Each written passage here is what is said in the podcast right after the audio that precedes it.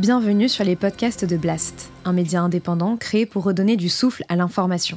Blast vous propose un autre regard sur l'actualité, à travers des reportages, des décryptages, des enquêtes et des entretiens que nous avons décidé de convertir ici en podcast. Notre ambition Devenir votre média de référence et ainsi peser dans la bataille de l'information qui s'annonce et qui sera décisive. Les podcasts de Blast. Les entretiens de Denis Robert. 1991, Gérald Thomasin, sacré meilleur espoir masculin du cinéma français, il a tout juste 17 ans. On l'a appris il y a quelques jours, l'acteur dort désormais en prison, accusé du meurtre de Catherine Burgot, la postière de ce village de l'Ain où l'acteur vivait alors. En 2008, son corps avait été retrouvé frappé de 28 coups de couteau le mobile, les 3000 euros de la recette du jour. Qui peut en vouloir à Catherine Burgot Qui va assassiner Catherine Burgot Enfin, c'est pas possible, cette fille qui, qui ne fait de problème à personne, qui fait pas de politique, qui n'est pas dans les associations, qui ne cherche de noise, pas de noise à qui que ce soit. Dans, deux endroits, endroits, très stratégiques, c'est-à-dire le tiroir où il y avait de l'argent, c'était imprimé une main sanglante et ce, ce, sang était celui de Catherine Burgot. Donc cette main avait touché Catherine Burgot et il y avait de l'ADN. Et cet ADN, on recherchait l'inconnu de la poste, à qui appartient cet ADN. Et donc l'ADN a matché il y a deux ans.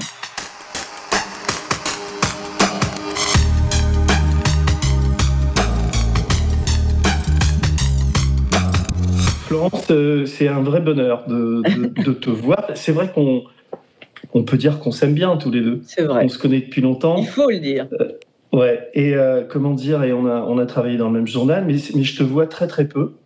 Euh, je te, des fois, on s'envoie les petits mots, etc.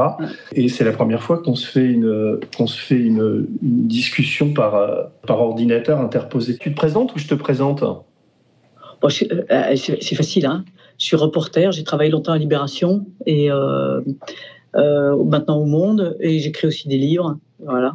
C'est la première émission que que je fais depuis que je suis à Blast, en tout cas le premier entretien.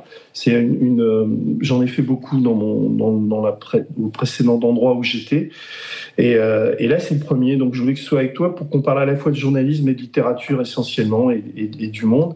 Mais d'abord je vais te dire, j'ai vraiment aimé ton livre, l'inconnu de de la Poste. C'est peut-être flagorneur que de dire ça, mais c'est absolument sincère. C'est-à-dire, je, je connais tellement, enfin, c'est-à-dire, l'exercice d'écrire ça, c'est ce que je préfère dans la vie, c'est-à-dire une, une, histoire réelle et, et, et, et, trouver, et trouver les mots. Enfin, c'est une non-fiction, mais qui est, qui est écrite avec tellement de. On est tellement dedans, on est tellement dans les personnages, on est tellement voilà quoi, c'est Truman Capote. Enfin moi, ma, Bible, euh, qui c'est de sang-froid. Enfin c'est le livre qui m'a profondément marqué et, donné envie de faire du journalisme.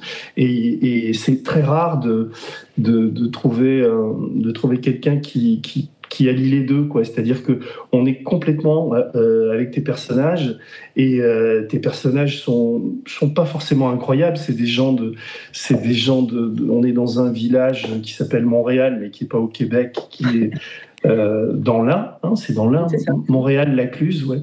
Et, euh, et on est avec des personnages qui s'appellent Rambouille, Tintin, et puis, et puis évidemment euh, ce fameux Thomasin, et cette dame qui s'appelle Catherine Bugeaud, qui, qui, qui meurt dans des conditions atroces, poignardée dans, une, dans la petite poste du, du village.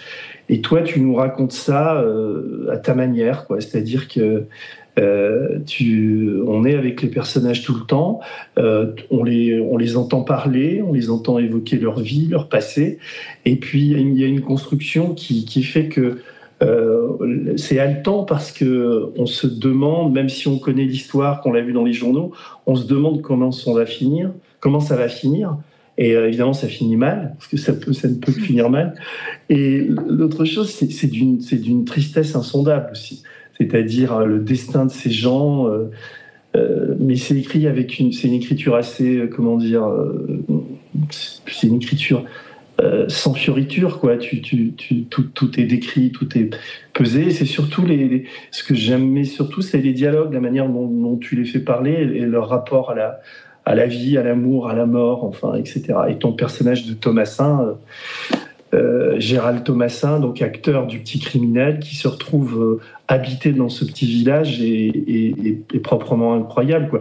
On, peut spoiler d'ailleurs, parce qu'au début, tu le, racontes, le type en train et il disparaît.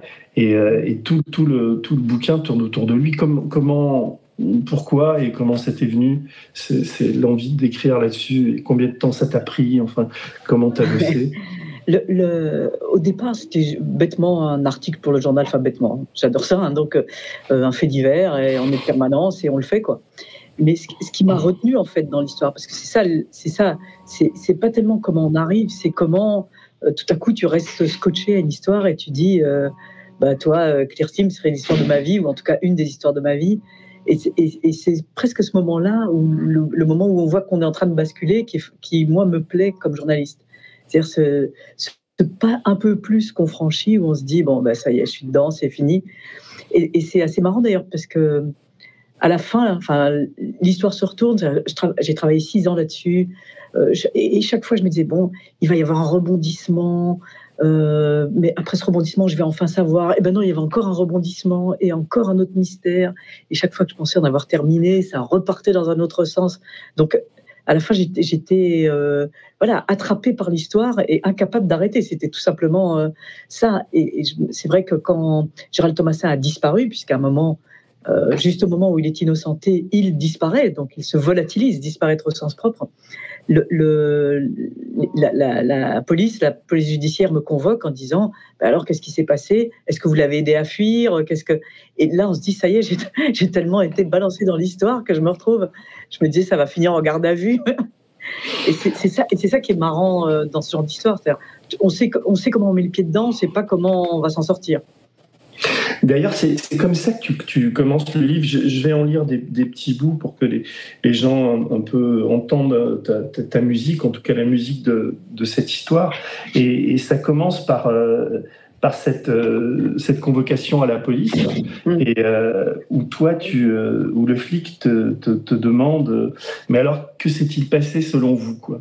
Euh, et, ça, c'est la, phrase qui déclenche le livre. Et ensuite, on a tout de suite le, premier chapitre. Le livre est, composé de, quatre parties. Donc, il y a le crime. Euh, donc, euh, on, découvre les, personnages et on découvre le crime. Ensuite, il y a pourquoi ça s'appelle la chasse d'ailleurs, la, seconde partie? C'est la traque à Thomasin, c'est un peu ça? La, chasse à, à quiconque d'ailleurs, à Thomasin comme à d'autres. C'est-à-dire mm. qu'au départ, Thomasin n'est pas le premier dans le, dans, le collimateur, dans l'enquête judiciaire.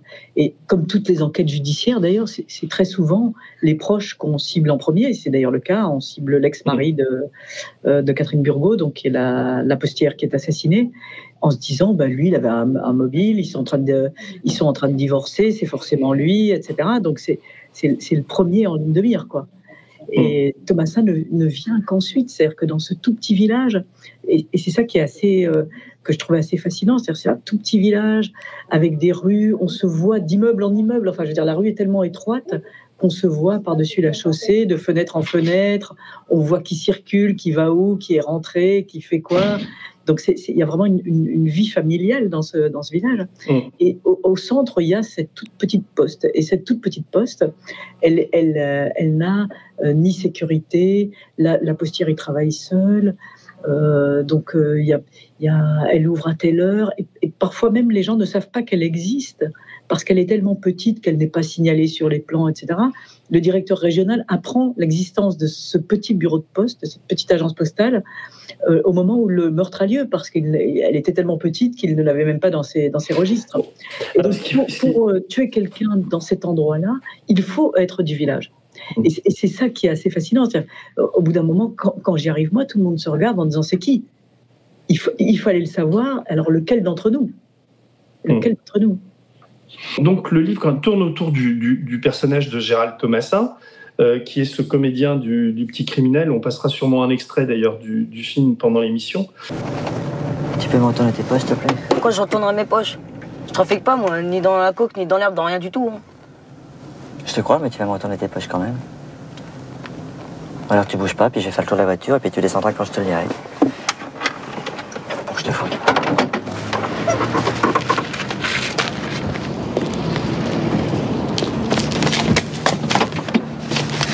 pas te refermer là, je te tire dans la gueule C'est lui qui t'a accroché dès le départ? C'est parce qu'il était comédien, t'avais vu le film?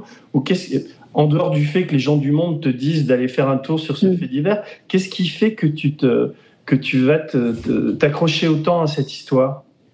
C'est, en fait, c'est le mélange des deux mondes.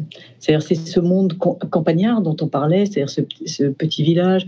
L'endroit, c'est, s'appelle la Plastique Vallée, donc c'est un monde rural devenu qui a basculé ouvrier en très peu de temps, hein, comme euh, comme souvent. Donc c'est, la Plastique Vallée. C'est resté très rural. C'est-à-dire le, le, temps tourne comme à la campagne. Il y a des sapins, un lac. Euh, c'est tout à fait comme ça. Et dans ce monde qui se vit comme relativement protégé, débarque un acteur qui euh, boit sa canette sur la place du village, euh, écoute sa musique trop fort. C'est deux mondes face à face qui m'ont intéressé. C'est le, surgissement d'un acteur dans, ce- monde-là, dans ce monde plus rural. Est-ce qu'on, est-ce qu'on, tu, tu sais et tu comprends aujourd'hui? Alors, il y a, euh, quand on a lu le livre, on sait que c'est un copain à lui qui, qui, qui, qui- enfin, un type avec qui il était à la DAS, qui lui demande de revenir au village. Mais au, au fond, qu'est-ce, qui fait que lui se, re- se, se retrouve là-bas, enfin, con- euh, construit sa vie là-bas Enfin, qu'est- qu'est- qu'est-ce qui, qui peut l'avoir motivé à aller dans ce, ce petit village? Il y a combien d'habitants à Montréal-Lacluse Il y en a 3000. 3000. Enfin, c'est- Enfin, oui, c'est petit, mais c'est pas non plus, c'est pas un hameau. il voulait fuir Paris, la cam, euh, ce genre de choses. C'était quoi? Je, je crois qu'il ne savait plus où aller. Euh, Gérald Thomasin, donc c'est quelqu'un euh, avec une enfance vraiment malmenée, hein, donc euh, la mère ne peut pas l'élever, il est placé dans un foyer. Il y a, vraiment- il y a vraiment tout ce contexte-là, dans une famille très maltraitante, une famille d'accueil très maltraitante. J'habite euh, là Merci. avec ma mère, ouais. Ouais, et ton J'habite père euh, du côté de Bobigny, Fort d'Aubervilliers exactement. Ouais, et, ton, et ton père J'ai pas de père. Mon père, euh, il est parti, euh, j'avais deux ans. Bon, je vous dis franchement, avant, quand je sortais, des fois, j'avais dépouillé. Quoi. Ouais. Euh, maintenant, je peux plus ça. Pourquoi tu fais plus? Ouais, parce que j'ai été placée dans ce foyer par le juge et euh, je fais plus de conneries. hein. Ouais. T'arrêtes? Ah ouais, ouais. Pourquoi? C'est trop mortel. Le juge, il m'a dit si je recommençais, euh, ça allait aller mal pour moi. Je vais vous dire aussi, avant, je faisais les voitures, bah, euh, je fais plus. Hein. Ouais, Tu fais quoi Bah maintenant, euh, je suis dans le foyer, je c'est cool. Je suis dans le foyer, alors j'ai des semaines d'école, des semaines euh, je fais des stages. Sur le foyer, on a une possibilité en sortant du foyer de faire, euh, d'avoir un métier. Moi, je fais un, des euh, CAP de cuisine, en cuisine et en boulangerie, pâtissier aussi. Déjà, les copains du foyer ne font plus non plus de conneries. Alors, on n'a pas de mauvaise, mauvaise, comment ça s'appelle, ambiance, quoi. Et donc, il passe directement de ce monde-là, de ce monde, monde de l'enfance maltraitée, des foyers, de la DAS, de tout ça, à, au monde du cinéma. Et une des, euh, une, une des, des voisines de sa mère a cette expression que je trouve très juste, qui elle dit, en fait, il n'a jamais vécu dans le monde normal. Il, a, il est passé, il est moitié à la DAS, moitié dans le cinéma. Le César est attribué à Gérald Thomasin dans Le Petit Criminel. Ne s'était pas présenté pour le casting du Petit Criminel.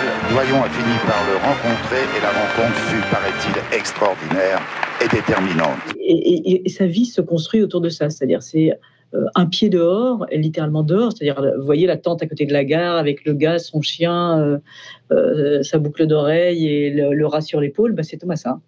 Et à la fois, il, il tourne dans des films. Donc, c'est vrai, il, il a vraiment un pied dans chaque monde. Tu vas au collège, là? Si, mais j'ai une course à faire pour ma mère. J'ai du shampoing à acheter. Et gros, il y a des gens qui nous regardent, sinon je te fous ta serviette sur les murs. Hein. Je te paye le shampoing, c'est combien? Et le, euh, à un moment, il, il ne sait plus où aller. C'est-à-dire que son, son système est à bout, il a plus d'argent, il ne sait pas, il est cassé. Il était avec une copine, la copine l'a largué, il est perdu. Et donc, un de ses copains de la DAS, qu'il retrouve, le voit complètement décomposé, lui dit Écoute, j'ai un frère qui habite Montréal-Lacluse, qui était avec nous au foyer, il te connaît, bah, il va te. re- retourne là-bas, ça va te, tu vas te refaire une santé. Et donc, il, y retourne. C'est- assez drôle d'ailleurs, parce que c'est à la fois un SDF, à la fois un vagabond, mais un vagabond immobile, c'est-à-dire qu'il il, il- il bouge finalement assez peu, toujours en France, d'une ville où il a vaguement de la famille, vaguement une copine, vaguement un frère, euh, vaguement un copain. Et, et c'est- assez particulier. Et donc, il se retrouve là-bas en se disant bon, bah, je, vais, je, vais, oui, je vais essayer de sortir la tête de l'eau, un tel va m'aider. Et c'est ce qui se passe au début. D'ailleurs, il, il se trouve un appartement et, et roule les carrosses. Ouais.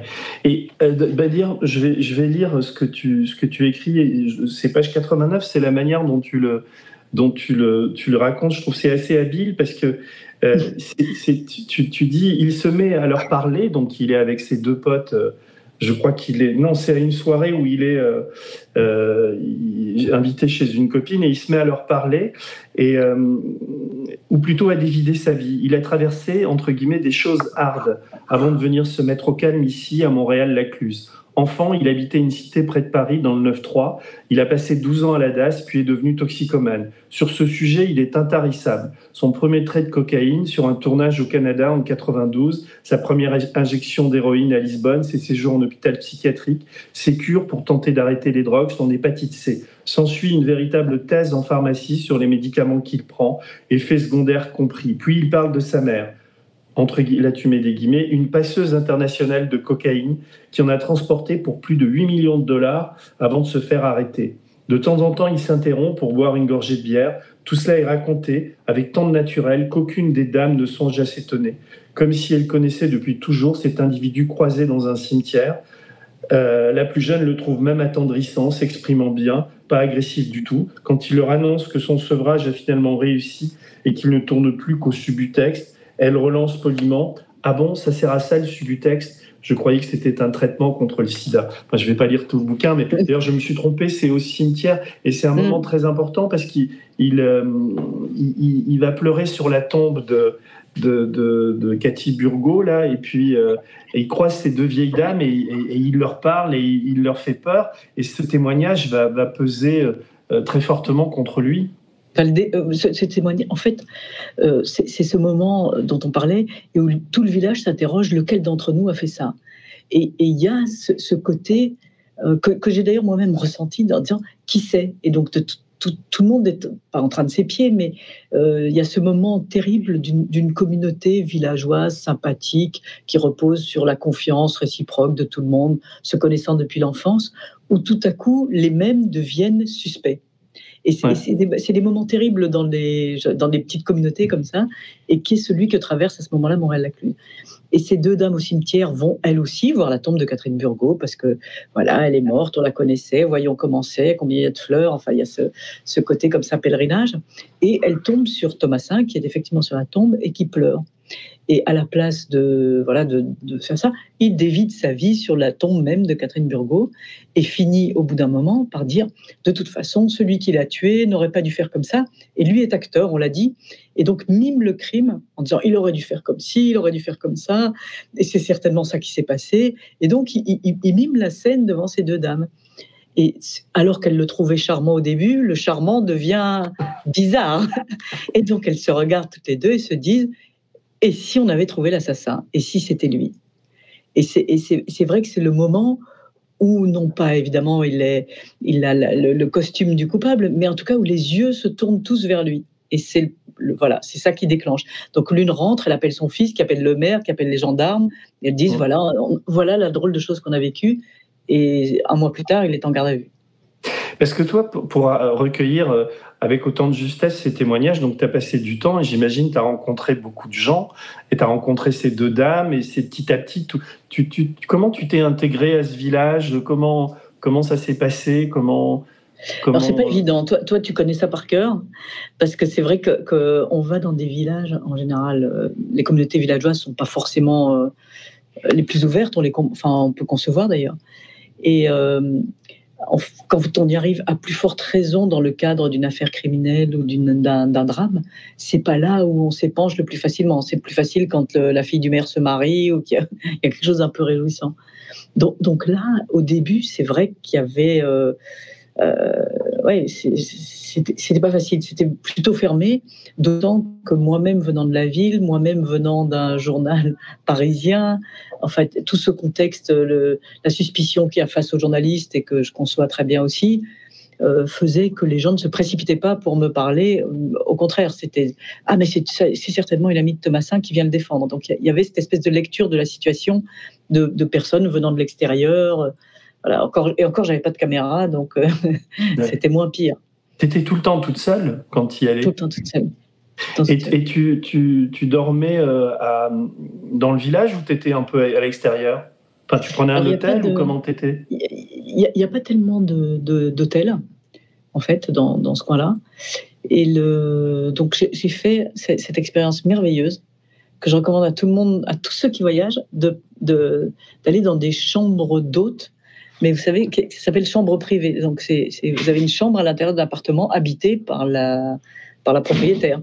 Et donc c'était très rigolo parce que en fait, dans des endroits où il y a peu d'hôtels comme celui-là, euh, il y a une situation qui est assez fréquente, c'est-à-dire que euh, voilà une femme qui dont les enfants sont partis faire des études à Lyon, c'est un peu difficile parce que ça coûte cher voilà pour plein de raisons. Et donc elle loue les chambres des enfants à des clampins comme moi qui viennent euh, dans ce coin-là pour pour faire un reportage ou travailler ou voilà. Et donc on se retrouve euh, dans une, dans, une famille, enfin chez quelqu'un, à trois ou quatre visiteurs étrangers, chacun dans la chambre d'un enfant, donc avec la couette, euh, les ours en peluche, euh, le mug offert au lycée, etc. Donc ce qui est assez touchant, assez agréable. Et, le soir, c'est vraiment le, vous voyez les, feuilletons américains, genre Friends ou je ne sais quoi, où tout le monde se retrouve à table avec sortant son, son, truc du frigo. Enfin, c'est assez marrant, une espèce de colloque entre adultes qui est, qui est pas désagréable. Mais pour toi, c'est pas un peu. Il n'y a pas des moments où c'est déprimant, quoi, où tu te dis je serais quand même mieux chez moi, où il n'y a pas d'ennui, il n'y a pas de. Tu es tout le temps habité par ton sujet. Comment, comment tu fonctionnes dans ces cas-là? je, suis assez agaçante. Je suis jamais déprimée. Je ne suis pas quelqu'un de déprimé. Et au contraire, ça, moi, ça m'a beaucoup plu, ça. C'est un côté qui m'a plu. Voilà. Et, et j'aime bien les, tous les sujets de journalisme, les reportages, les enquêtes, etc., qui, font, qui te font sortir de chez toi, justement. Donc moi, tout ce qui est euh, qui a ce côté, euh, c'est loin, euh, c'est bizarre, on va chez quelqu'un, je suis preneuse. T'as as toujours été comme ça ou, le fait que tu étais otage si longtemps et cette, affaire très douloureuse qui a quand même marqué ta vie te donne une énergie supplémentaire que d'autres n'ont pas, tu crois? Moi, j'aime, j'aime, j'ai toujours aimé un, journalisme d'engagement et d'aventure, comme ça, c'est-à-dire dire je pars quand je reviens, je ne sais pas, je, je, reste trop longtemps, je, traîne mes baskets alors que tout le monde est déjà rentré, enfin, et donc ça, ça je, ne continuerai pas ce métier en fait si, si je ne le pratiquais pas comme ça, ça m'ennuierait de rentrer chez moi le soir. Et là, là tu, tu t'ennuies jamais là, enfin, c'est toujours, tu as toujours la même euh, euh, la même remarque. Eh, tant pis pour toi. non, non, mais je veux dire, je suis un peu, un peu comme toi dans, bah, je sais. tu vois, on, mais bon, même si euh, mais la fois c'est marrant, qui, qui, ont pris des voies différentes. Que le, euh, j'avais fait l'interview d'un journaliste italien qui s'appelle Tiziano Terzani, dans le livre et dans les armoires derrière moi et euh, qui, était, qui était un grand reporter de la presse italienne. et ensuite, il a été correspondant en Chine, enfin bon, qui a une vie un peu aventureuse et romanesque comme ça. Et euh, il, avait arrêté. Et donc, moi, c'est une de mes angoisses, tu as bien compris, dire mais comment on arrête? Comment euh, est-ce qu'un jour on en a marre? Qu'est-ce qui va se passer si? Et il m'avait dit j'ai dit comment, comment, comment vous avez fait pour, vous, pour arrêter? Comment vous avez su qu'il fallait arrêter? Il m'a dit un truc, et ça reste mon, mon espèce de, de référence. Il me dit voilà, un jour, j'ai commencé un article, et c'était, alors je dis n'importe quoi, la tension monte à Tokyo. Et il dit mais dix fois j'avais utilisé cette même expression, dix fois la tension était montée, et j'avais l'impression que les mots, euh, je les alors il avait cette jolie expression, je les, je les assemblais comme les, les, les morceaux cassés d'une tasse en porcelaine. Et ça veut dire que la tasse n'était jamais, plus jamais intacte et que les, mots. Et donc, il a... et donc, il a dit ce jour-là, j'ai arrêté. J'ai envoyé mon dernier papier, la tension monte à Tokyo, blablabla. Et l'envoi suivant était au revoir tout le monde, euh, je m'en vais. Ah et je me dis le, ouais, et je me dis le jour où ce sera pareil, où la tension montera à Tokyo. au revoir. Mais, mais toi, quand, enfin, quand même, tu as une sorte de, de, de double vie parce qu'il y a ton, ton travail au Monde, où, avant tu étais à Nouvelle Ops, avant tu étais à Libé, où tu fais du, grand reportage, et à côté, euh, ce, qui est, ce qui est nouveau dans, dans ta vie, enfin, c'est quand tu as commencé à, à, goûter au livre et un peu ah au livre en, immersion, quoi, comme euh, tu, tu, as fait la, la, femme de ménage euh, dans les quais de Westream, c'est comme ça qu'on dit, non? Westream. Oui, Westream, pardon. Et puis là, c'est pareil, c'est un peu un, un un reportage en immersion, quoi. Enfin, tu es dans ce village avec ces gens. C'est ça qui te, tu te dis. C'est ça qui me euh, plaît.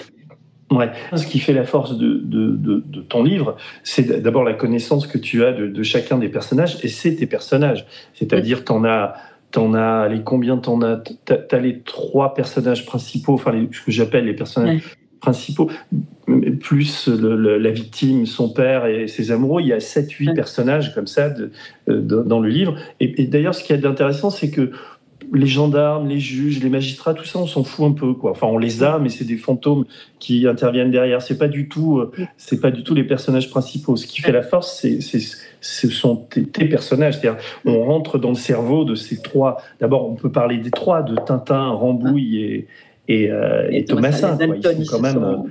Ils se Toi, tu les as rencontrés, enfin, tu les as J'ai rencontré chacun d'eux. Hum. Alors, euh, aujourd'hui, il n'y en a plus aucun.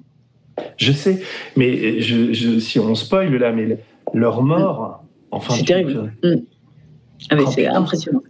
Ouais. Je, je, les, je, les, avais tous rencontrés. Euh, J'ai fait beaucoup de promenades dans les bois avec Tintin qui me montrait la ferme où il se réfugiait, les, tout ça. Donc, euh, c'était un type très amusant, Tintin, un très bon compagnon. Euh, il y avait Rambouille qui était moins amusant, très beaucoup plus aigre. Et donc, c'était cette bande des trois qui a. Euh, en fait, le surgissement d'une affaire judiciaire, d'un crime dans la vie d'un village, dans la vie de personnes, quand on y est mêlé de près ou de loin, peut-être parce que tout simplement la voisine est assassinée, ou parce que c'est votre fille, ou parce que vous connaissez l'assassin supposé, la, le coupable désigné, ou peu importe qui. Mais ça fait éclater beaucoup de choses, le surgissement, dans, la vie de, chacun. Hein. Et, ça, c'est très impressionnant dans cette affaire-là, c'est-à-dire que tout éclate dans la vie de ceux qui s'en approchent. Le père, bien sûr, et, et, ses, trois, ses trois compères, hein, donc les Dalton, tout éclate dans leur vie. C'est-à-dire qu'ils n'ont pas une vie très... Euh, enfin, ils sont toxicos tous les trois. Enfin, ils ont des vies fragiles, c'est sûr. Ouais. ouais. Non, mais tu, tu, enfin, on, on, on, les a jamais en train de se shooter, mais on a l'impression. Enfin, Tintin, je suis moins sûr, mais Rambouille, il, il, est toxico. Euh, Thomasin, grave. Les trois le sont ou l'ont été. Ouais. Ça, c'est sûr. Mais d'ailleurs, je me suis posé la question s'il faut quand même du blé pour, euh, pour s'acheter ces doses d'héroïne. Euh, et, et, comme ils sont tous plus ou moins au je reconnais le journaliste économique. Hein je reconnais le journaliste économique. Non, non, c'est simplement, je me suis posé la question en te lisant. Tu réponds pas, tu, enfin, tu, tu, tu, peux pas répondre à toutes les questions, mais je me suis dit, mais ouais. comment ils font pour acheter leur dope, quoi? Est-ce qu'ils trafiquent? Est-ce que tu. Ouais, ça, ça, vaguement, ça traficote, ça. Ça, ça, ça, ça, petite, ça fait des petites combines, c'est ouais, un peu ce, ce milieu-là. Mais c'est vrai que le, euh, Montréal-Lacluse, c'est sûr qu'on on ne trouve pas un dealer euh, devant chaque euh, porche de maison. Donc, euh, tout le monde est un, fait un peu tout. Enfin, je veux dire, un, moi, je vais à Genève, je t'en ramène. Enfin, bon, c'est un peu. Voilà. Mmh. C'est campagnard. Tu parlais de Tintin, justement, je voudrais lire un. un ça, c'est c'est un, un, un, extrait du PV il y a, il y a, quand il est en garde à vue parce que il faut dire que euh, y a un mystère qui plane entre ces trois personnages et que euh, les deux, enfin Rambouille et Tintin, suspectent euh, Thomasin d'avoir, tué. Catherine Burgot. C'est-à-dire les premiers à le, à, la, à le, suspecter sont finalement ses deux amis les plus proches, les bah deux ouais. amis de cette époque-là. Ouais. Et c'est assez frappant, oui. Quand on Mais même toi, ils t'en ont parlé. Enfin, ah bien ils sûr. fait part de leurs doutes, puisque ils tu m'ont fait part de leurs doutes. Alors, c'est moi, je pense 50-50, mais moi, je pense c'est moins, moi, je pense c'est plus. Donc, oui, tout, comme, comme, comme l'affaire est non résolue et que c'était mystérieux, c'est-à-dire que Thomasin était désigné comme coupable, mais niait en disant non, c'est pas moi. Tout le monde est là à se demander qu'est-ce qui est vrai, qu'est-ce qui est faux, et, et, et cet entre-deux crée une, une situation euh, euh, très étonnante. Et donc les, les deux, ces, ces deux copains, tout à coup disent mais c'est vrai, en fait, il habite, il habite en face de la poste, donc c'est peut-être lui. Il avait besoin d'argent, justement, parce qu'il a, il a besoin de dope. Alors, est-ce qu'il n'a pas fait ça pour le pour l'argent, mais à la fois, on, on, lui a vu sortir aucun argent supplémentaire de ses poches. Donc, euh, qu'est-ce qu'il a fait du butin? Il y a eu 3000 euros qui ont été volés. Voilà, 3000 euros ont été volés, puisque c'est un bureau de poste. Et donc, euh, on, on, estime que, que l'argent était la cause principale. Et, mais personne n'a vu 3000 euros dans les poches de Thomasin, qui avait les, les mêmes centimes. Et, et dis-moi, toi, est-ce que tu, tu, tu, as eu des doutes au début sur Thomasin aussi? Enfin, étais, Tu te posais des questions? J'étais comme tout le monde. C'est-à-dire qu'au début, quand je suis arrivée sur ce fait divers, on m'avait dit oui, c'est un, ami injustement accusé.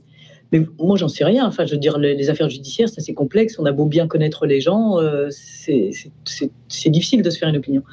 Donc, j'ai mis un certain temps, moi, à me faire ma propre doctrine, ma doctrine étant, à l'heure d'aujourd'hui, et d'ailleurs ça a été entériné par la justice, rien ne l'accuse. Donc je ne dis pas ni qu'il est innocent, ni euh, euh, que c'est un symptôme, mais en tout cas, euh, si on regarde les preuves formelles, son ADN n'est pas dans la poste. Chez lui, on n'a pas trouvé ni l'arme du crime, ni le portable de la victime, ni le moindre centime provenant de la poste. Donc euh, tout ça, et sur les écoutes, il n'y a rien non plus. Donc, à un moment, pour accuser quelqu'un, il faut formellement quelque chose. Et d'ailleurs, la justice lui a donné un non-lieu. Mais c'est vrai qu'au début, au milieu de l'affaire, on est là en train de se dire, oui, est-ce que c'est peut-être lui? En plus, ensuite, il y a un, quiproquo sur euh, un, ami à lui qui dit Mais euh, est-ce qu'il était avec moi dans la poste? Enfin, il y, a, toute une histoire assez embrouillée autour de ça. Je me suis dit Ah, bah, si ça se trouve, c'est lui, voilà la preuve euh, qu'il est dedans. Donc, j'ai. ma conviction a, changé au fur et à mesure. Et, quand, quand, étais, quand tu étais avec lui, quand tu as passé du temps avec lui, est-ce qu'il y a des moments où tu, où tu dis, où tu t'es senti un tout petit peu en danger? Pas du tout. Ah ben, jamais. pas du tout. Pas, ah, jamais. C'est pas du tout un type violent. Au contraire, il est adorable. Hmm. C'est pas du tout quelqu'un qui. C'est bah, déjà, euh, c'est vrai qu'avec les acteurs, on a du mal à, évaluer leur physique. Donc moi, je mesure, j'aime bien donner une mensuration, je mesure à peu près 1m70 et lui est plus petit que moi.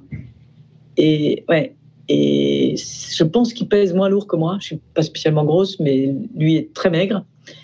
Et, il n'est pas fort. Enfin, je veux dire, c'est pas un type qui il, se met toujours en cheville avec un gars costaud qui va le défendre.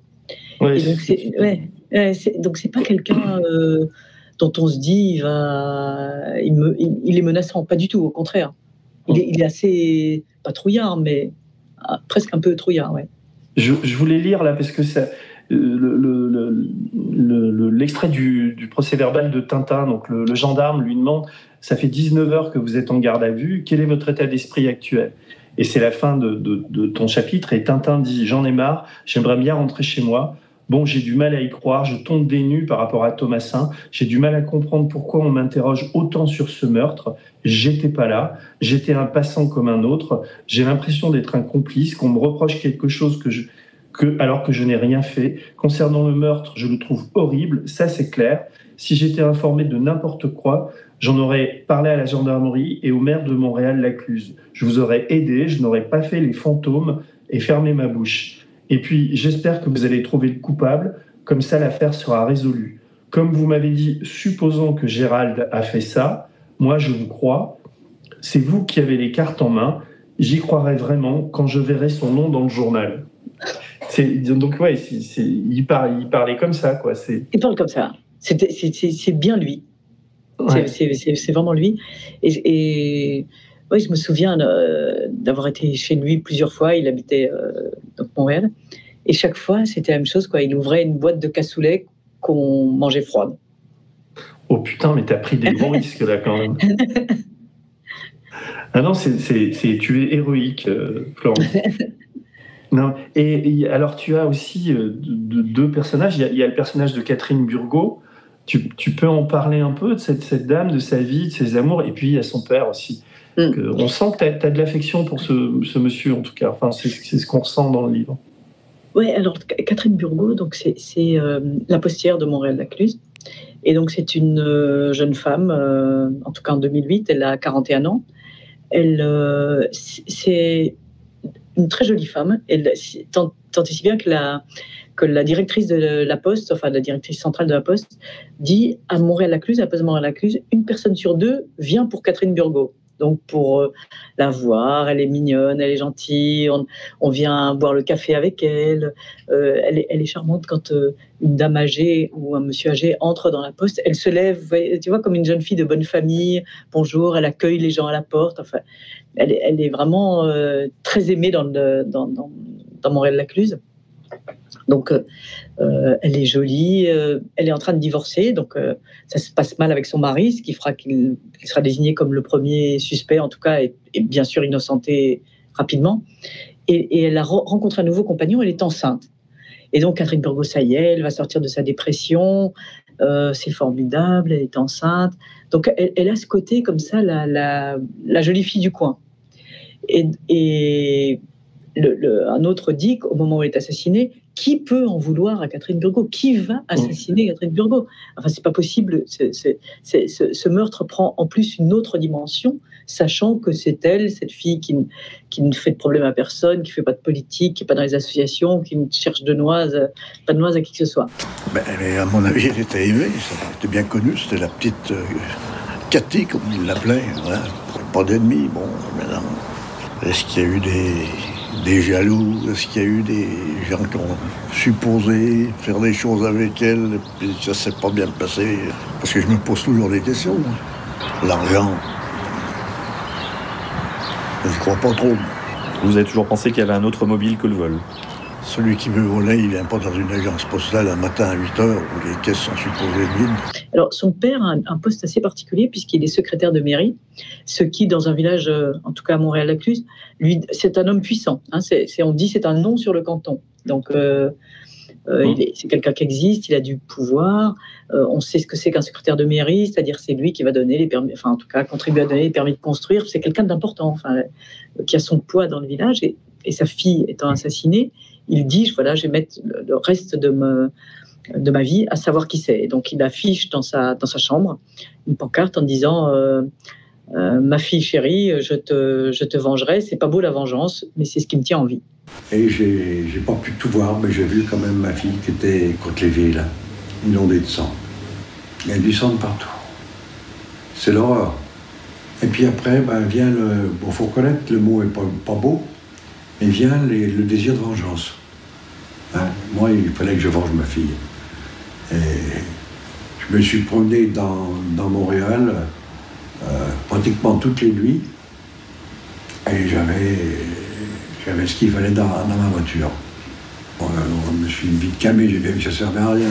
Puis après, on, réfléchit, on pense. Et moi, j'ai accusé euh, rapidement euh, Thomas Hum. Et donc, il se fait. ce... qu'il tient, il tient un journal et il écrit, il écrit plutôt bien. Enfin, c'est un journal assez il écrit très bien, sensible, quoi. Hum. il écrit bien et donc euh, euh, lui est assez est persuadé. En tout cas, on, lui dit voilà, Thomasin a été arrêté, euh, il est sans doute le, coupable. Son avocat en est très convaincu et lui aussi. Et donc, parmi les, les personnes qui, qui, pensent, en tout cas, qui sont certains que Thomasin l'a fait, il y a lui. Hum. Et alors, je, vais lire parce que le livre et la, vie de ces, personnages est assez déprimante. Mais alors, quand tu racontes euh, ce, pauvre Raymond Bourgault qui, qui laisse un mot dans, son journal en disant que, que sa famille le trouve trop déprimé et l'envoie à l'EHPAD, tu décris ensuite euh, l'EHPAD. Tu dis L'établissement est installé dans l'ancien hôpital de la ville, mais il n'a pas encore été réaménagé pour son nouvel usage. Dans les chambres, deux lits continuent de se serrer l'un contre l'autre, comme au temps de la chirurgie. Les résidents ont posé sur les tables de nuit leur dernier trésor, une ceinture à boucles dorées, un chaton sur une carte postale ou un caillou, un caillou rond et poli. Au mur, le calendrier d'un labo pharmaceutique égrène les jours et les menus. Ce soir, potage, endive au jambon, fromage mou, riz au lait. Un monsieur alpague les visiteurs. Tu es en auto Tu m'emmènes? Si la réponse tarde, sa canne tapote les jambes de son interlocuteur. Alors, on s'en va? Tu verras, je suis un bon gamin, je t'embêterai pas. Installés côte à côte, sur des chaises le long du couloir, tous les résidents portent les mêmes charentaises à carreaux. Donc on a ce, ce, monsieur qui est un notable, qui habitait dans une belle maison, etc., qui n'est pas si vieux, il a 70 ans. Il se retrouve dans, dans, un EHPAD euh, avec un tout petit, enfin, dans une chambre où ils sont deux. Enfin, c'est un destin tragique, quoi. Enfin, c'est. Ouais. Oui, c'est. Alors d'ailleurs, euh, il l'a quitté depuis. Hein. Enfin, il, il, est allé dans une résidence médicalisée qui est beaucoup plus. ou il a un, logement autonome. Mais c'est vrai que. Et alors, ça, c'est très frappant dans les. Euh, dans, dans, les endroits comme ça où les gens sont restés, ont grandi ensemble, vieilli ensemble et se retrouvent à l'EHPAD ensemble, il y a comme ça ce mélange de, euh, du notable, du paysan, du commerçant. Et, ça, c'est assez frappant. C'est-à-dire que tout le monde se retrouve finalement, comme j'allais dire sur les bancs de l'école, mais au réfectoire de l'EHPAD. Ouais, parce qu'on se dit, on se dit que ce, vieux monsieur, en fait, il, il expie quoi. Enfin, enfin, je veux dire, il, il se, il se, il se punit lui-même de, la mort de, sa fille pour aller s'enfermer là-bas. Enfin, il y, a, il y a quelque chose de cet ordre-là, non? Oui. Alors, euh, euh, je le dis comme ça, c'est dit. Euh, Raymond Burgot est pour moi quelqu'un de formidable, de très courageux, parce que c'est très difficile de changer d'avis. De, de, de, il a une position très difficile dans ce dossier, en tout cas. Euh, cela dit, c'est vrai que euh, a vécu avec sa fille. La, mère était morte, donc son épouse, il était, il était veuf, il est veuf. Il était avec sa fille, et, donc pour lui, c'était sa merveille. Et donc, à un moment, elle a eu des velléités pour s'installer ailleurs, pour euh, aller s'installer à la montagne, etc. Et il a tout fait pour la faire revenir. C'est-à-dire qu'il n'imaginait pas la vie sans elle. Il l'appelait très souvent, il passait la voir tous les jours, etc. Et c'est lui qui lui avait trouvé ce travail à la poste. Et donc, il y a, autour de ça, évidemment, un contexte lourd pour, pour, euh, pour, pour cet homme qui adore sa fille. Il, il a eu l'impression, à certains moments, d'avoir été l'artisan de son malheur. Et alors, moi, je, je, pensais que comme il était âgé, que, que lui, d'ailleurs, lui, lui est toujours en vie aujourd'hui, mais c'est son avocat qui, qui, Maître Frémion qui, qui, va casser sa pipe avant, avant tout le monde. Quoi. C'est enfin, oui, cette histoire-là, elle, elle, est. Euh, et c'est l'intérêt de travailler six ans sur une même chose, c'est qu'on voit les gens changer d'avis, euh, euh, fluctuer, etc. Et donc, Maître Frémion, je l'avais rencontré plusieurs fois, c'est. Alors, son surnom, il a deux surnoms. Le premier, c'est le ténor de Bourg-en-Bresse, et le second, c'est Nounours.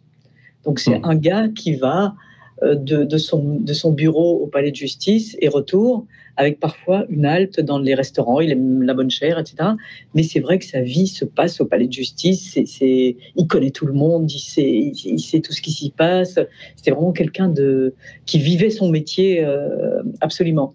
Et lui, voyant euh, Monsieur avait avait l'impression, il s'est dit, il va mal, il est en mauvaise santé, il se fait du souci, je le vois décliner. Et, il disait, moi, mon, but est devenu d'amener M. Burgot au procès d'assises, donc faire en sorte que ce procès ait lieu et, que surtout il le voit, c'est-à-dire qu'il euh, il le disait très clairement, qu'il ne meurt pas avant. Et par cette espèce de coup du sort, c'est lui qui est mort. C'est cet avocat qui, a, une crise cardiaque à son bureau, hein, donc vraiment c'est Molière en scène. Hein. Alors, il y, a, plusieurs personnes qui se comportent bien dans, dans, le film. C'est des gens autour de Thomasin qui l'ont aidé du milieu du cinéma. Et mm. l'une d'elles, c'est Béatrice Dalle. En fait, elle, va l'héberger et puis elle va lui trouver un avocat et pas n'importe lequel. Oui, alors Béatrice Dalle, je l'ai eu au téléphone longuement. Euh, c'est quelqu'un que j'aime bien comme actrice et, qui était très généreuse. Et donc, elle avait l'impression qu'ils avaient ce même destin de gens qui, connaissent à la fois euh, la, gloire et d'une certaine manière la souillure, la difficulté, euh, la rue. Et donc, ils étaient assez proches, en fait. Euh, elle l'a hébergé souvent. Et quand il a cette affaire, évidemment, c'est un milieu, comme dans tous les milieux, où vous vous trouvez empêtré dans une histoire comme celle-là, un certain nombre de personnes vous tournent le dos. Euh, beaucoup ne l'ont pas, enfin en tout cas quelques personnes ne l'ont pas fait pour Thomasin, dont Béatrice Dalle qui dit bah, je connais bien Éric Dupont-Moretti, je vais le, je vais lui demander de te défendre. Et euh, Éric Dupont-Moretti, c'est là c'est lui qui me l'a dit, je ne refuse rien à Béatrice Dalle. Et donc mmh. il a accepté de défendre Thomasin gratuitement. Mmh. Oui. Non, non, mais c'est grâce à ça aussi que, que, que Thomasin s'en est sorti, parce qu'il avait la tête du, du coupable idéal. Donc, oui. Euh, et, c'est vrai que alors là, on voit la force d'un personnage comme, euh, comme Dupont-Moretti, c'est-à-dire que rien que son nombre porté, parce qu'il s'occupe peu des dossiers avant les assises, hein, donc euh, c'est ses collaborateurs qui, qui, suivent au jour le jour, et lui surgit dans la salle d'assises et, voilà, et, devient Éric Dupont-Moretti. Et le, mais son nombre porté sur le dossier il, pèse considérablement. C'est-à-dire que à chaque, à chaque étape, parce que j'ai suivi toutes les étapes, les, magistrats disent Oui, alors donc voilà, mais c'est quand même lui, il faudrait le renvoyer devant la Ah ouais, mais il y a Eric Dupont-Moretti, on va se ridiculiser. Non, mais c'est vraiment ça. On va se ridiculiser, il n'y a pas assez dans le dossier. Alors pour, pour un magistrat, et ça, il, faut, il faut comprendre aussi cette logique-là, euh, pour un magistrat, un, bizarrement, un acquittement, imaginons que Thomasin est comparé devant les assises et été acquitté, un acquittement est vécu comme un échec, alors que ça ne devrait pas l'être. Il n'y a aucune raison. Voilà, on a, on a instruit à charge et à décharge, oui, je on a envoyé quelqu'un, oui, quelqu'un de ainsi. Mais dans tout un circuit judiciaire, votre avancement va être pourri par ça, etc. Donc, quand on amène quelqu'un devant les assises, il faut qu'il soit déjà bien ficelé. Et là, euh, le fait qu'il y ait Éric Dupont-Moretti euh, a ralenti les ardeurs à chaque strate. Et d'ailleurs, il n'y a toujours pas eu de procès. Ben, le, le procès n'a toujours, pas. Il doit avoir lieu normalement, parce que on va, on va pas spoiler la fin, mais il y a, euh, on, on sait aujourd'hui à peu près avec certitude qui est l'assassin.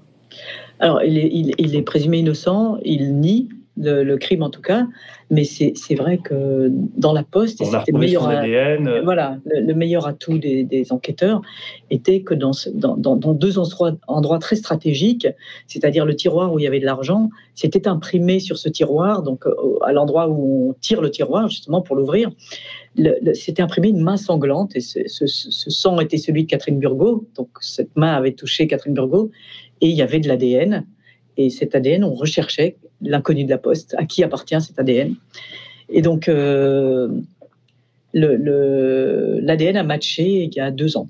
Le 19 décembre 2008, il avoue avoir découvert le corps sans vie de Catherine Burgot, victime de 28 coups de couteau. Il aurait pris la fuite, non sans avoir dérobé une liasse de billets qui traînait au sol.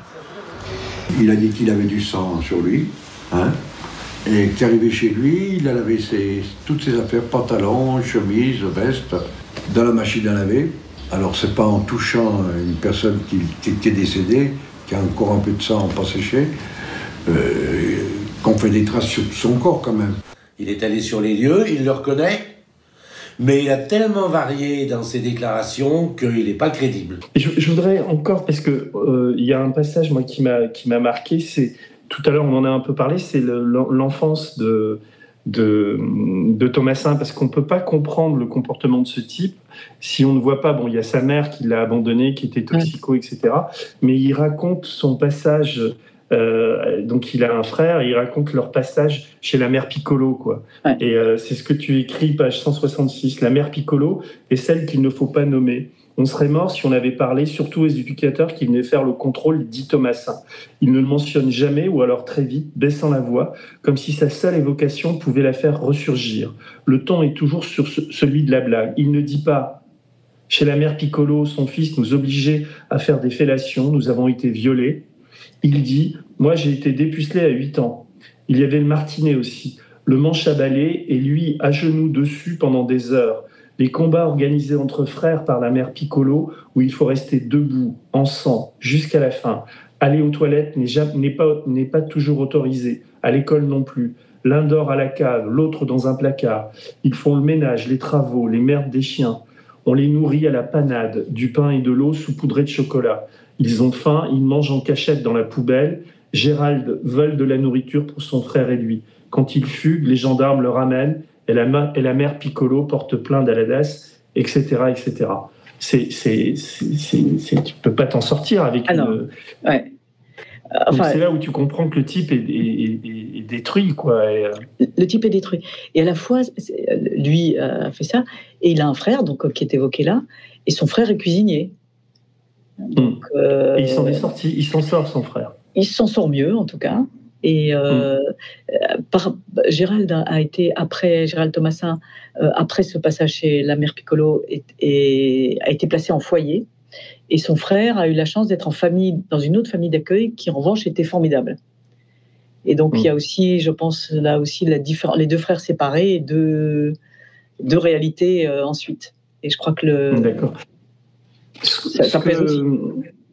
Sur, sur la, sur la, la, la, la- la disparition, c'est très troublant. La, la, la- tu as des hypothèses parce que c'est toute, toute la fin du livre, mais quand on connaît l'histoire, qu'on on va sur Internet, ce que j'ai fait, tu, tu- on- on- Cochon. donc c'est pas non plus un, c'est pas un roman que tu as écrit, donc on va pas trop. mais on, on le sait d'ailleurs dès départ, parce qu'on sait qu'il il prend le train pour aller au tribunal, euh, il picole la veille, il a plus de fric, et quand il doit changer de train, je crois qu'il est à Nantes. C'est ça. Et, et on perd sa trace dans une, une galerie commerciale. C'est ça. C'était il y a combien de temps ça C'était euh, il y a deux ans. Ouais. En- euh, ouais. Et donc, en fait, euh, il y a une- un dernier acte judiciaire où, où il y a une confrontation Et cet acte doit le, le faire sortir de ce tunnel-là. Et donc, euh, lui est persuadé, et d'ailleurs c'est ce qui s'est passé, que euh, à la suite de cette confrontation, il aura un non-lieu, et sera déf- c'est-à-dire qu'il sera sorti du dossier et définitivement mis hors de cause. Et donc il, est- il- il en est persuadé, c'est le dernier acte, ça y est, c'est fini, enfin, je vois le bout. Donc il est enthousiaste à l'idée d'aller à cette convocation parce qu'elle signifie pour lui euh, la liberté. Et donc euh, il, il prend le train, il doit changer de train à Nantes pour se rendre à Lyon. Et dans ce changement de train, il disparaît. Et donc son téléphone euh, bip une dernière fois euh, dans un, en banlieue de Nantes, euh, ville où il ne connaît personne, où il n'était jamais allé, où il n'avait aucune raison de s'arrêter, aucune raison de disparaître. Depuis, ni son, téléphone, son téléphone ne marche plus, son compte en banque est bloqué, sa carte vitale ne fonctionne plus. Tout, il a disparu, en fait. Et, et ce qui est sûr, en tout cas moi j'en suis persuadée, c'est que cette disparition n'est pas volontaire. C'est, je pense que euh, Gérald Thomasin n'est pas du tout quelqu'un euh, qui vit seul, c'est pas un ermite. Au contraire, dès, que, dès qu'il y a un centre-ville, c'est là qu'il va de façon euh, aimantée. Et donc, c'est, c'est, c'est pas du tout quelqu'un qui avait l'envie de fuir, l'envie, d'ailleurs, il n'en aurait pas les moyens, hein, c'est très cher une cavale. Donc, il, il ne voulait pas disparaître, au contraire, il voulait apparaître. Et Mais si- tu- on a l'impression à la fin, enfin c'est pas toi qui l'écris, mais euh, l'hypothèse du suicide de, de Alors, Thomasin hypothèse de est la justice.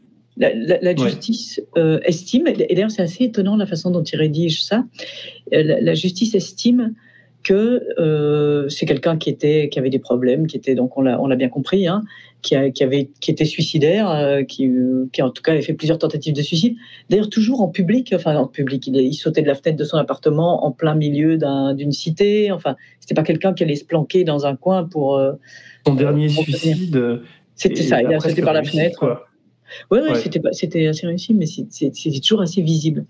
Je pense que si c'était, il avait voulu se suicider, on aurait retrouvé son corps, donc euh, il l'aurait, fait. Et c'est vrai que la justice dit, il, s- il- il se, il s'est peut-être suicidé, et c'est ce- peut-être ce harcèlement judiciaire qui l'y aurait conduit. Et donc il y a, il y a une forme de mea culpa de la justice. euh, mais voilà, comme, moi je pense qu'il ne s'est pas suicidé. C'est pas mon, c'est pas mon hypothèse à moi. Moi je pense qu'il, que quelque chose l'a fait disparaître, quelque chose ou quelqu'un, mais je ne sais pas quoi. Ouais, mais J'aimerais le savoir. reste, Ça reste un, mystère profond. mystérieux. J'en suis essayé d'enquêter là-bas Ah bah, bien Tu es sûr. allé à Nantes Je suis allée à Nantes, j'ai refait, je suis sortie de la gare, j'ai regardé où étaient les caméras, qui pouvaient me renseigner, et, et je crois que l'enquête n'avance pas. hein. Oui, c'est vrai que c'est, euh, ça reste, ça reste donc l'inconnu de la poste. Enfin, il y a quelque Oui, chose oui. De, tellement troublant dans, dans- dans cette fin. Enfin, moi, je. Mais, mais quand est-ce D'ailleurs, c'est une question. que tu- Tout à l'heure, tu m'as dit que donc tu as travaillé six ans sur ce entre le- la première Ouais. fois. Non, mais pas tous les jours. duré- mais- ouais, ouais, ouais, pas tous les jours. Non, Ouais, mais c'est vrai, ça a euh, duré six ans. Mais tu, Mais tu je- sais que- Non, je veux dire, tu sais que Truman Capote, pour écrire De sang-froid, il a passé 12 années à l'écrire. Et il est venu l'écrire. Il est venu l'écrire en France d'ailleurs. Il s'est enfermé dans, un, dans une ça maison près de Chamonix et il a travaillé 11 mois pour, euh, pour écrire De sang-froid. Ah, ça me rassure parce que euh, en général, les gens me disent Ah, c'est bien, on dirait du Simon. Simon, il écrivait en 15 jours, tu vois. Moi, il me faut 6 ans. J'ai, Ah ouais, ouais, non, pas je le rythme. Ben, mais est-ce que, enfin, tu écris au fur et à mesure, euh, ou est-ce que, à un moment donné, tu, tu te dis putain, je vais commencer comme ça. Enfin, tu te dis pas putain parce que c'est grossier, mais tu dis euh, je, je vais commencer le, le- le scénario là, parce qu'il y a une construction qui est qui est quand même assez euh, assez forte dans le bouquin. J'imagine qu'elle n'était pas venue tout de suite, que tout ça se fait progressivement. Ah ouais, alors, euh, j'ai j'ai pas du tout commencé comme ça. J'ai tâtonné pendant des mois et des semaines. C'est-à-dire que j'ai- je suis très admirative, j'aime pas Truman Capote, euh, entre autres, et de, de toute cette génération de- de- d'Américains, euh, euh, journalistes, écrivains, voilà, euh, tout ce qu'on veut, Jean Didion, euh, bon, tout- tout- toute cette génération-là. Et donc, je me suis dit, je- ils sont géniaux, je vais faire pareil.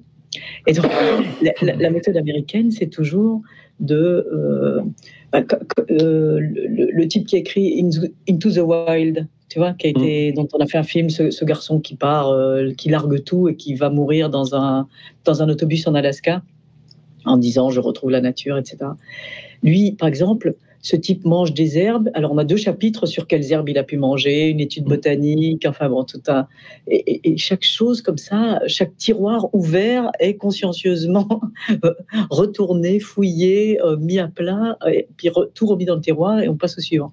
Et je m'étais dit, je vais faire ça. Donc, la Plastique Vallée, il y avait trois chapitres, l'agriculture, ensuite quatre autres. Bon, bref, j'avais fait comme ça. Et en fait, moi, j'y arrivais pas du tout. Autant, autant ça me fascine et je trouve ça très réussi dans les dans l'écriture américaine, autant moi, ça n'en finissait pas, c'était ennuyeux, c'était du Wikipédia, c'était affreux. Et donc, j'ai écrit, euh, je sais pas, trois, quatre fois le livre, hein, en fait. Mmh. Donc, euh, c'est pas du tout. C'était pas assise, le génie ne m'est pas tombé euh, sur la. Ton, éditeur, enfin, tu travailles beaucoup avec ton éditeur, enfin, tu l'as souvent ou tu l'as une fois au début, une fois à la fin? Alors, on, et, euh, je l'ai une fois au début en général, où je, on définit, enfin, je lui dis le sujet sur lequel je travaille, etc. Il me donne des conseils. Donc, Ton éditeur, c'est Olivier Cohen. Olivier Cohen. Il me donne deux ou trois conseils. Alors, euh, par exemple, pour le quai d'Ouistreham, le meilleur conseil qu'il m'avait donné, c'était de dire, par exemple, c'est un bouquin sur le travail, la précarité, etc. Il m'a dit, ne donne dans ce livre aucune information disponible, c'est-à-dire pas le taux de chômage à Caen, pas le salaire minimum, pas tous ces trucs-là. Donc il, faut évacuer tout ça, ce qui était un excellent conseil. Donc euh, à chaque fois, il me donne un ou deux conseils euh, qui, en fait délimitent euh, assez bien le champ sur lequel je vais travailler. Là-dessus, je me lance, je lui envoie tout. Euh, il me répond à la chinoise pendant, les, pendant que j'envoie. Donc euh, la chinoise veut dire Tu as reçu le chapitre en en. Tu l'as trouvé bien en en. Donc euh, oui, c'est ça, c'est assez sibyllin. Et ensuite, quand il a tout, moi je reprends tout et je lui renvoie la dernière mouture. Et voilà. Et et, mais c'est un, un, éditeur, sans lui, j'écrirais pas. Des livres en tout cas, ça c'est mmh. sûr. Non, mais il y en a, une un peu. Enfin, je, moi aussi. Je... Il est remarquable, vraiment. Ah, le, mien et mon éditeur est meilleur, mais. Euh, c'est pas vrai, c'est le mien. non, mais Ton garagiste est peut-être meilleur que le mien, mais mon éditeur. Non, non, je plaisante. je sais que c'est un très bon éditeur, mais. Euh, non, moi, je, culpabilise puisque je. J'ai commencé un livre il y, a, il y, a, trois ans et que je, avec mes activités. Oh, t'as le temps encore trois ans. oui, c'est vrai que tu, mets six ans. Euh, mais bah, tu vois, tout le monde est fasciné quand on dit Truman Capote a mis 12 ans. Ah, c'est génial. Quand soit on est dedans, tout le monde se fout de toi en disant Ouais, alors t'es encore dedans, t'as pas fini, tu te prends pour Dostoïevski. Enfin bon. Euh, je voulais te prendre des nouvelles. De, à un moment, tu décris Bouclette, tu parles de Bouclette. Ah c'est une, fille qui a un, boa, et à un moment donné, son boa. Hein? C'est un garçon. Ah, c'est un garçon bouclette, j'ai pensé. Euh, et, son, boa lui, lui, lui mange la main et quand il va chez, il va, il va chez le. Il appelle les pompiers. Le docteur. Il dit, non, il appelle les euh, pompiers.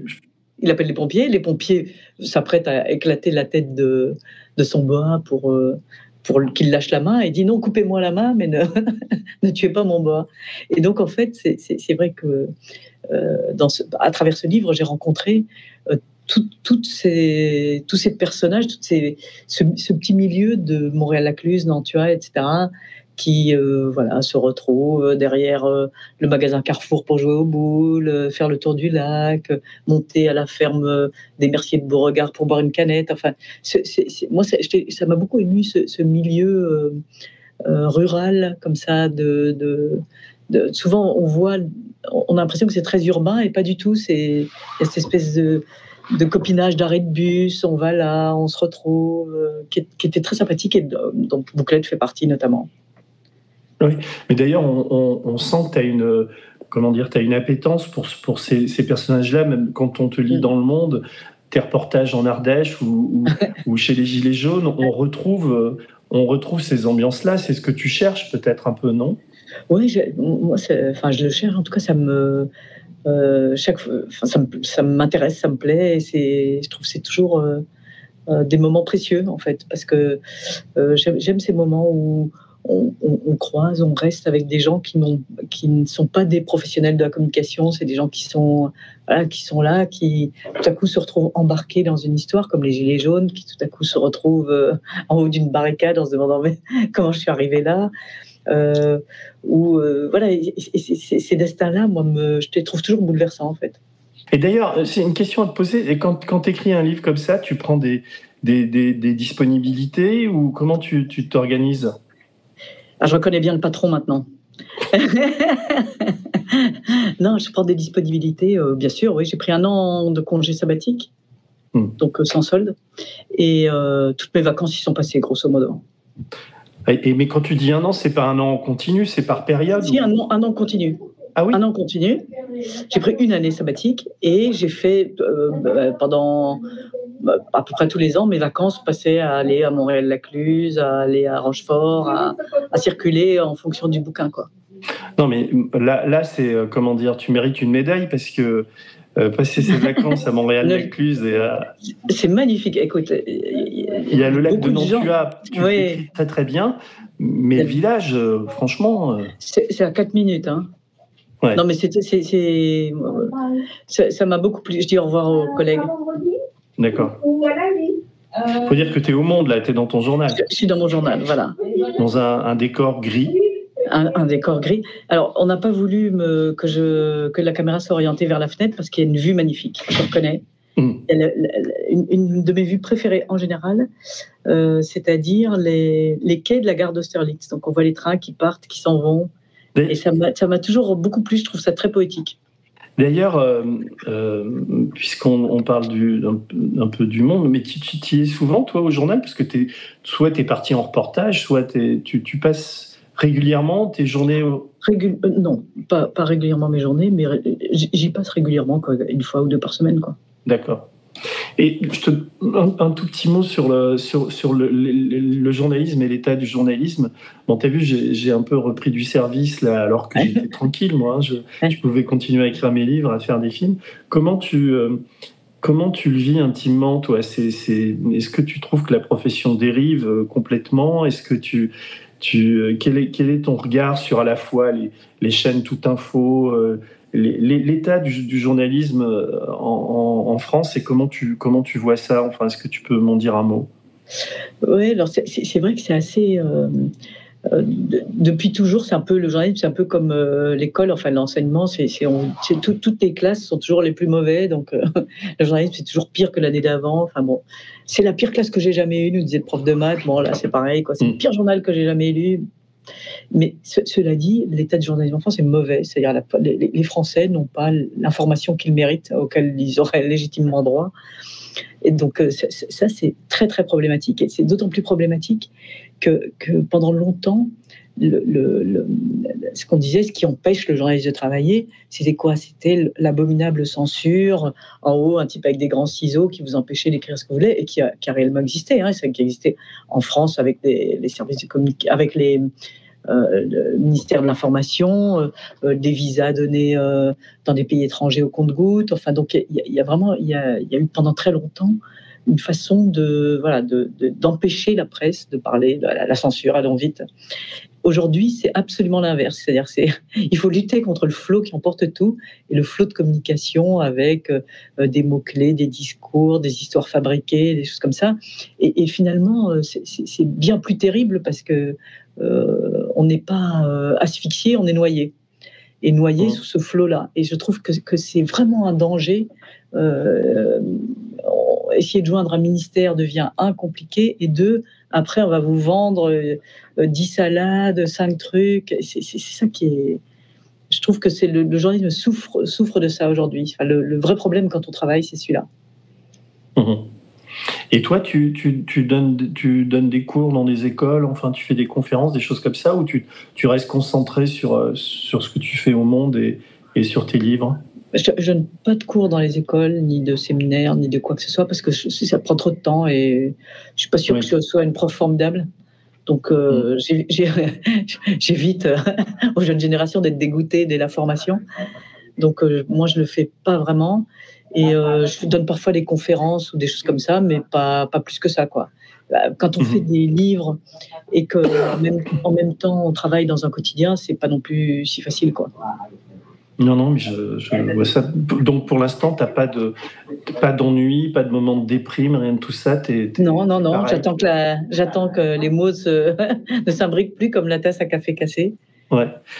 Et tu, cela dit, c'est une bataille quotidienne hein, de maintenir le, enfin de, de réussir à, pour toutes les petites choses, c'est-à-dire de, de, parler d'autre chose que les trois sujets du jour. De, euh, mm. c'est vraiment facile de trouver d'autres interlocuteurs, de pas toujours faire parler les mêmes. Enfin, c'est plutôt ça le problème de la presse aujourd'hui. C'est-à-dire qu'il faut, il faut absolument traiter. On peut dire ce qu'on veut sur un sujet, mais il faut le traiter.